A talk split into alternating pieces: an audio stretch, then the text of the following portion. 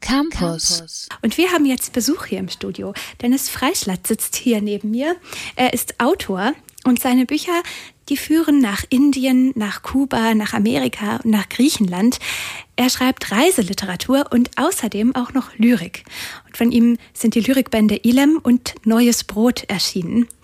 Und Dennis, du hast einen wunderbaren Beruf, finde ich. Reisen und Schreiben. Was war eigentlich zuerst da? Hast du zuerst geschrieben oder bist du zuerst gereist? Oder kannst du das überhaupt trennen voneinander? Ähm, ja, ich glaube schon. Also das, das Schreiben war dann doch zuerst da. Und das Reisen kam später hinzu. Und ähm, ja, wenn man sich vorher schon mit dem Schreiben beschäftigt und so die Welt aufnimmt und wahrnimmt, dann ist natürlich auf, auf Reisen gehen nochmal ein großer Platz, wo das Schreiben seinen Platz finden kann. Das Schreiben seinen Platz nehmen kann, vielleicht auch im Wahrnehmen dieser Eindrücke oder im Verarbeiten dieser Reiseeindrücke? Spielt das für dich eine Rolle? Äh, ja, klar. Also jeder, der schon mal ähm, irgendwo neu war, verreist ist in ein Land, das er nicht kannte und ähm, ja, ganz neue Erfahrungen macht, neue Dinge spürt, sieht, denkt. Ähm, das ist natürlich super viel was da auf einen Menschen einprasseln kann. Und bei mir ist das Schreiben auf jeden Fall immer die Verarbeitung all dieser Eindrücke, um mir das nochmal klar zu machen, was da eigentlich passiert die ganze Zeit. Um mich rum, aber auch mit mir im Endeffekt. Okay, deine Bücher sind, habe ich gerade schon kurz angesprochen, aber es sind eigentlich Reiseberichte. Wie arbeitest du, wenn du unterwegs bist? Schreibst du irgendwie, machst du diese Reise und dann kommst du wieder an und schreibst Ich arbeite gar nicht. also die, die Arbeit, die eigentliche Arbeit, die findet immer nach der Reise statt. Und die Reise ist dazu, alles mal aufzuschreiben, alles aufzunehmen. Ich habe dann immer so ein kleines Buch dabei, wo ich kleine Sachen aufschreibe oder die Dinge, die eben, die ich nicht, ähm, ja, die ich nicht irgendwie wieder vergessen will. Aber auf der Reise ist eher so dieses planlose Hintreiben und einfach schauen, was, was vorkommt, was passiert. Und es passiert auch immer so viel, gerade glaube ich, wenn man keinen genauen Plan hat, dass dieser Stoff für das Buch dann von ganz, von ganz alleine zusammenkommt. Also keinen, keinen genauen Plan hast. Das heißt, du nimmst dir, kann ich mir das so vorstellen, als würdest du dir ein Reiseziel aussuchen, aber dann dort die Reise nicht weiter vorher planen, sondern. Ja, ja. So ungefähr oder so grob. Ne? Wenn ich weiß, ich schreibe ein Buch über Griechenland, äh, dann habe ich vorher so eine grobe Ahnung, wo ich ungefähr hin will und habe natürlich auch immer so einen groben Zeitrahmen. Von jetzt Griechenland waren es ungefähr vier Monate.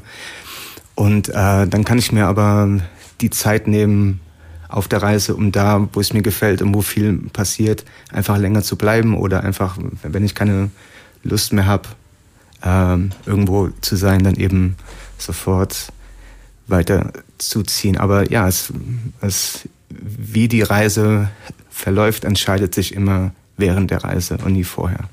Aber so dieses Grund, Grundkonstrukt, ähm, das, äh, das bleibt da. Dieses Grundkonstrukt bleibt da. Also wenn ich äh, Rezensionen deiner Bücher lese, was ich gemacht habe in der Vorbereitung auf diese Sendung, dann ist immer auffällig, dass viele Leserinnen schreiben, Deine Bücher würden sich durch so eine hochpoetische Sprache auszeichnen. Ähm, sie würden versinken in diese, in diese Länder, die du bereist. Erinnerst du dich an bestimmte Momente deiner Reise, wenn du das Buch nochmal liest? Oder wenn du, oder ist es ein Gesamteindruck eines Landes? Ja, das ist, ja, das ist eine gute Frage. Ich habe noch keins meiner Bücher hinterher nochmal gelesen.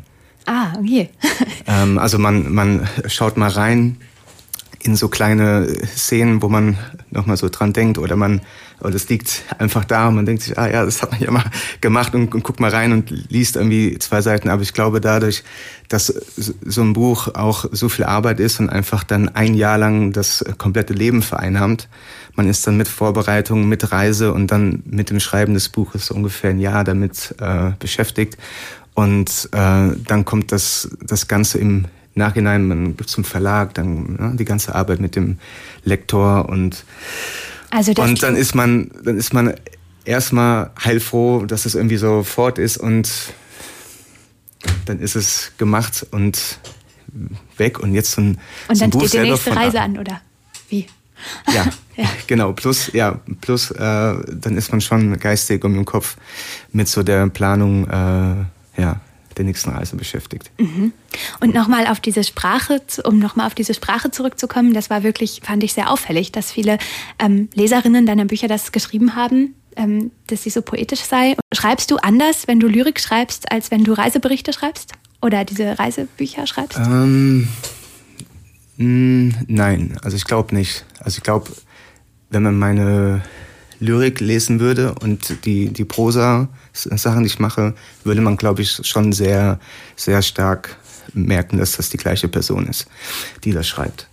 Ähm, ja, im Grunde genommen ist die Lyrik ein Haus und äh, Prosa ist ein Haus und beide kann man ähm, poetisch bewohnen, sage ich mal. Das ist jetzt vollkommen egal. Es gibt ja auch Menschen, die schreiben Lyrik, ohne jetzt groß äh, poetisch zu sein oder sinnlich zu sein. Da geht es mehr einfach um, um so Sprache, Rhythmus und, und dergleichen. Das heißt, ähm, ja, ich komme halt eher aus der poetischen äh, Sphäre, sage ich mal so, und deswegen findet das natürlich seinen Widerhall in all dem, was ich tue. Und unterscheid oder das zeichnet ja wahrscheinlich dann auch deine Reiseliteratur aus, dass sie eben ich hoffe mal. mit so einer, ja. mit so einem, wenn man das, so wie du das jetzt gerade formuliert hast, das ist ja nicht nur die Sprache, in der man es hinterher formuliert, sondern auch eine Form von Wahrnehmung, oder? Durch diese, durch dieses, es scheint ja auch ein poetisches Wahrnehmen zu sein, eigentlich. Ja, das ist ein, ein Arbeiten in, in Bildern im Endeffekt. Ja, und das macht jeder, jeder auf seine, seine Art und Weise. Ja, Mhm. Wenn man als Journalist äh, reist, sieht man einfach ganz anders, weil, ähm, ja, weil das Ziel auch komplett verschieden ist. Wenn, wenn ich jetzt als Poet und als Schriftsteller mich aufmache und sehe und schmecke und staune, dann, ja, dann kommt da natürlich ein anderes Produkt bei raus. Ja, das, ähm, wenn, was jetzt vor allen Dingen bei mir auch ankommt, ist, das sind sehr sinnliche Wahrnehmungen, die du da ja ähm, verarbeitest oder erstmal machst und dann verarbeitest oder wiedergibst. Und mich würde noch interessieren, du bist in sehr, sehr unterschiedliche Länder gereist, nach Indien, ich glaube zuletzt nach Griechenland oder das letzte ja. Buch handelt von Griechenland. Ähm, gibt es irgendeinen Ort, an dem du noch nicht warst und wo du gerne hinreisen würdest? Ähm, ja, das ist eine gute Frage. Es gibt viele Orte, wo ich noch gern hin würde. Ich bin aber, also gerade habe ich so eine Phase, ich bin die letzten 20 Jahre so viel gereist und nur von A nach B und hin und zurück, dass ich gerade ähm, eher das Gefühl habe, ich muss mal mit dem Reisen so ein klein bisschen aufhören oder zumindest so, ähm, so den Rhythmus des Reisens ähm, verändern, um mehr so ein Zuhause irgendwo zu haben weil ich, also ich bin im Prinzip zwischen Indien und Köln so beheimatet und dann kommen diese ganzen anderen Reiseziele und Orte immer noch dazu. Und Griechenland ist zum Beispiel auch sehr groß für mich, wo ich äh, gerne bin und gerne wieder hin will und mir vorstellen kann, da zu leben. Und dann ist man die ganze Zeit hin und her, dass ich gerade das Gefühl habe, ich bin so voll von all diesen Reisenorten, dass ich lieber ähm, lieber ja, irgendwo ankommen lieber möchtest. Irgendwo ankommen will. Aber ähm, es war früher als kleiner Junge, so mit 15 oder so, war mein großer Traum, hier mit der Transsibirischen Eisenbahn ah, ja, zu fahren. Und das ist natürlich auch so ein Klassiker, den man, den man hat. Und den, also bevor Asien kam, ich bin sehr Asien-affin und bin eben viel, viel da. Ähm, bevor so diese Asien-Faszination da war, wollte ich irgendwie in diesen Zug und von Moskau nach Vladivostok ja. fahren. Und irgendwie kommt das in der letzten Zeit wieder, dass ich denke, ach, da war doch noch da was. Da war noch ein Plan. Da war doch früher was und äh, vielleicht könnte man das ja mal jetzt als nächstes tun.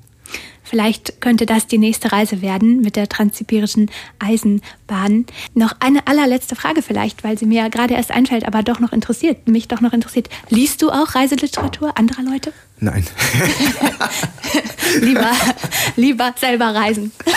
ja, ach, keine Ahnung, doch klar, also hier und da schon, aber also ich lese viel querbeet ne, und lese alles und lese immer so zwei, drei Bücher gleichzeitig einmal so ein Buch, äh, ein, ein Lyrikband und dann irgendwas äh, von meinen Lieblingsphilosophen und dann ein Roman oder und oder Reiseliteratur. Mhm. Von daher, klar, das spielt mit rein. Aber ich bin jetzt keiner, der jetzt die ganze Zeit zu Hause hängt und so äh, diese Reisebücher wälzt. Es ist auch, also es ist jetzt sehr komisch, wenn ich das sage, als jemand, der diese Art Bücher schreibt, aber es macht auch, also man kann auch sehr gut ohne diese Bücher irgendwo hinfahren. Man kann sehr gut ohne diese Bücher irgendwo hinfahren. Man kann aber vielleicht auch mit diesen Büchern irgendwo hinreisen. Das kann man auch machen.